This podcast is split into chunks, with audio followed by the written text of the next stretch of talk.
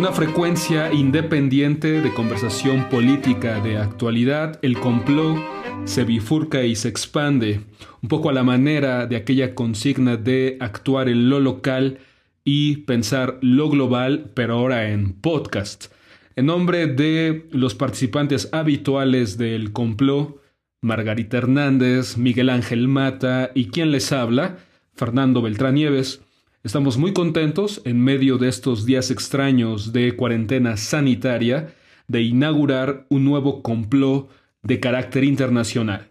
Hemos invitado a otras voces, otros puntos de vista con otras trayectorias para conversar sobre lo que está pasando actualmente en otros puntos del globo.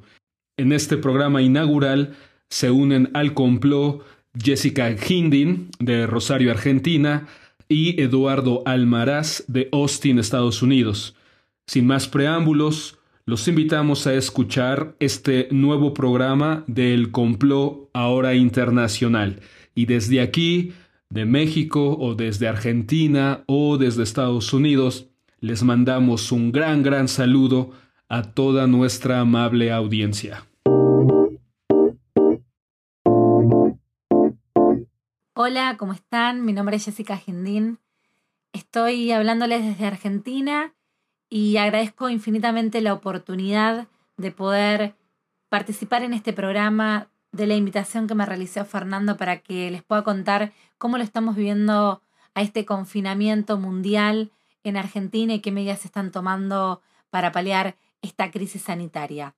La realidad es que el COVID-19 puso en jaque la economía del planeta y cualquiera sea la medida que tome el gobierno de cada país, la crisis está golpeando a los que menos tienen, a los sectores populares. Me hago algunas preguntas, como por ejemplo, si realmente estamos agregando información valiosa en la comunidad o solamente estamos contribuyendo al ruido social. Hay demasiada información en la web y esta polifonía de contenidos que está circulando en muchos casos no está cumpliendo con la función de informar y se crean realidades inexistentes.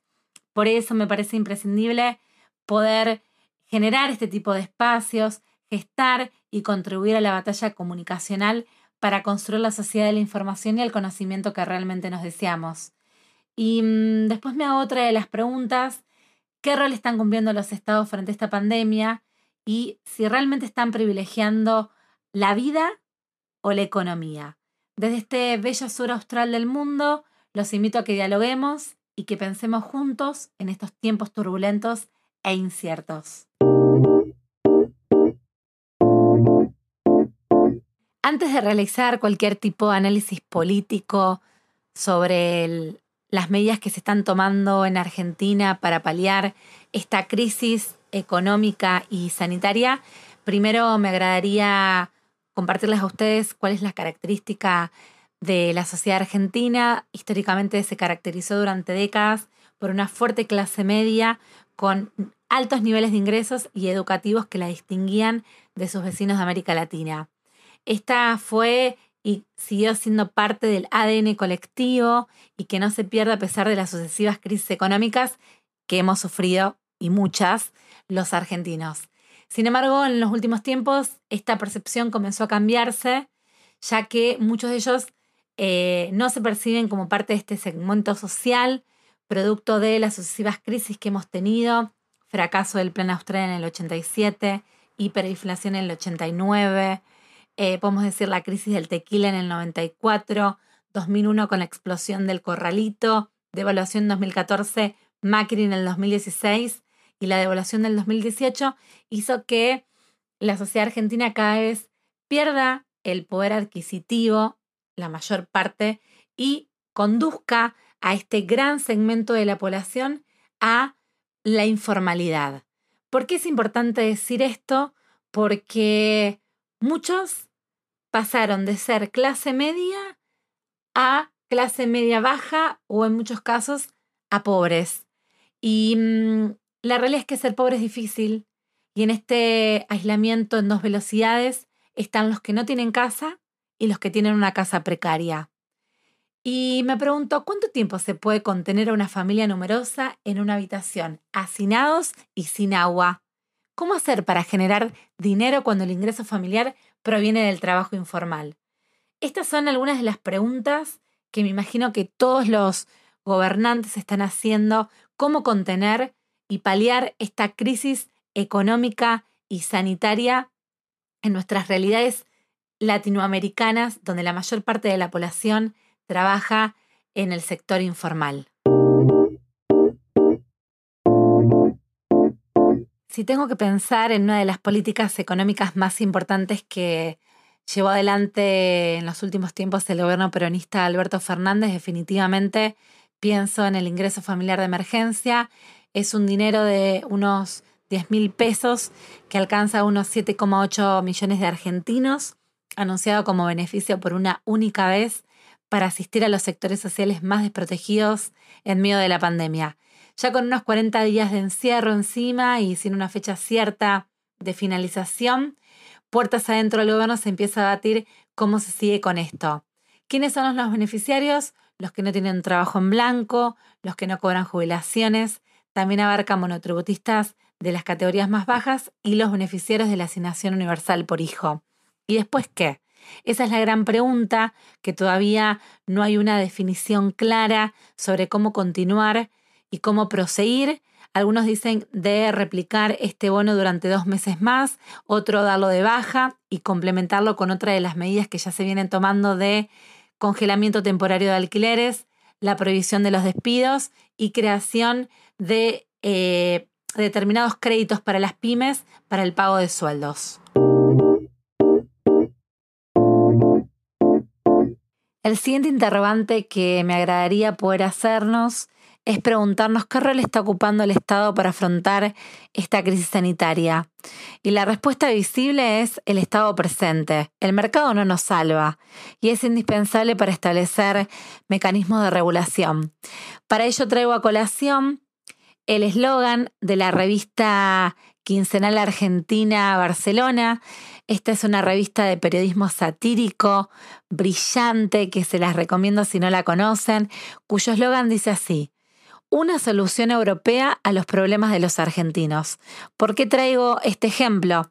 Porque los buenos resultados que está obteniendo Argentina para mm, controlar a este enemigo invisible si lo comparamos como, como ser el caso de Brasil y de Ecuador, actualmente, en el día de la fecha, primero de junio del 2020, hasta el día de hoy tenemos confirmados 4.415 personas confirmadas de COVID, personas recuperadas 1.299 y muertes 218. ¿A qué se deben estos resultados? Y ahí es la gran pregunta, es que según el politólogo Andrés Malamud, el caso argentino es ejemplar debido a la cuarentena precoz y al acuerdo político con la oposición.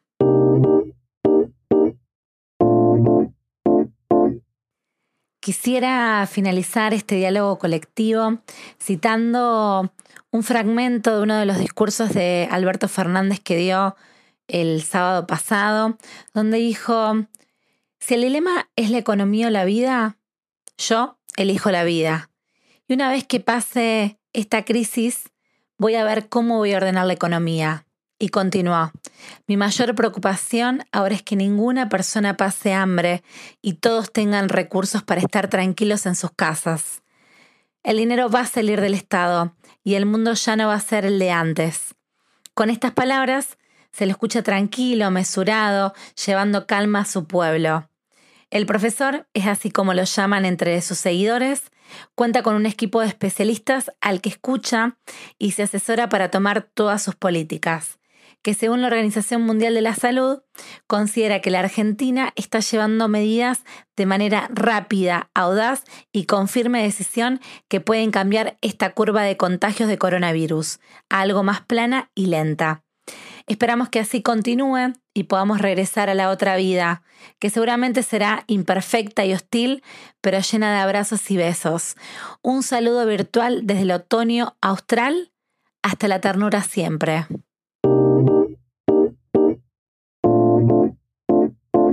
Al igual que en muchos países en Estados Unidos, la preocupación mayor en este momento es cómo normalizar la actividad económica bajo el riesgo latente de una segunda propagación. Al día de hoy hay al menos 26 millones de personas sin empleo y decenas, si no centenas de miles de pequeños y medianos negocios a riesgo muy grande de cerrar sus puertas y una enorme gama de sectores productivos y de servicios seriamente afectados.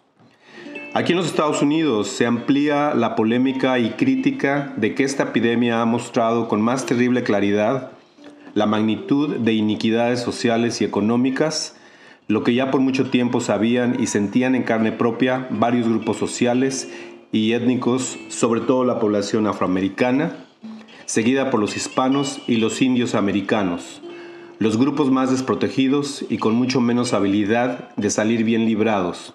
Hace unos días vi una entrevista a un alcalde en una comunidad de navajos diciendo que hay familias sin acceso a agua potable. Detengámonos unos segundos y pensemos en esto. Una comunidad de navajos que es representativa de todas las comunidades indias o de indios americanos en los Estados Unidos que no tengan acceso a agua potable, a agua corriente en el siglo XXI. Es difícil de creer esto, ¿no? Negros e hispanos constituyen un número desproporcionado de casos positivos y muertes. Esta dura realidad es el resultado de pobreza crónica que a su vez se refleja en salud deficiente por hábitos alimenticios inadecuados e inaccesibilidad a cobertura médica, grandes obstáculos de acceso a educación superior, oportunidades de empleo limitadas, altos índices de encarcelamiento, etc. Para entender un poco más el porqué de todo esto, tenemos que referirnos a cinco eventos que determinaron el curso histórico de las fortunas e infortunios no solo de estos grupos sociales, sino de todo el país. El primero fue la forma en que terminó la guerra civil de 1861 a 1865. El sur, los estados esclavistas, fueron derrotados militar pero no culturalmente. Su ideología y creencias racistas no solo prevalecieron, sino que tomaron nuevas formas. El Ku Klux Klan aparece en, la década de los años 1860. El segundo evento fue la reconstrucción en el cual la población negra recién liberada de la esclavitud fue despojada de sus nuevos derechos para rehacer una vida más digna. El tercero fue la Segunda Guerra Mundial y subsecuente consolidación del poder político y económico de la población blanca, reforzando creencias y prácticas racistas. Hay una anécdota de soldados negros regresando a los Estados Unidos después de haber peleado contra los alemanes en Europa, en donde tratan de entrar a un restaurante a comer, pero era el tiempo en donde estaban segregados. Entonces no, les, no le permiten a este soldado, es lo que narra él, de comer en esa área es reservada para blancos. ¿Y cuál es, cuál es su gran sorpresa de ver que había soldados alemanes, prisioneros de guerra, comiendo con sus captores americanos, soldados americanos, ah, eh, cuidándolos, comiendo juntos? y soldados americanos que peleaban contra ellos en Alemania, no les fue permitido, no les ha permitido comer con ellos. Eso denota la gran ah, eh, discriminación que había en ese entonces. El cuarto evento, como resultado de ello, fue el surgimiento del movimiento por derechos civiles dirigido por Martin Luther King. El quinto evento, la crisis financiera del 2008 que hundió en mayor pobreza a estas comunidades ya endebles de por sí. El Partido Republicano ha sido instrumental en la puesta en práctica de estas políticas opuestas a esos grupos. Donald Trump, tristemente, es su exponente más radical y acérbico de ellas y de este. Podemos decir que COVID-19 es el sexto y último evento en 150 años de historia de los Estados Unidos que va seguramente a impactar y moldear el futuro inmediato de este país, para bien o para mal.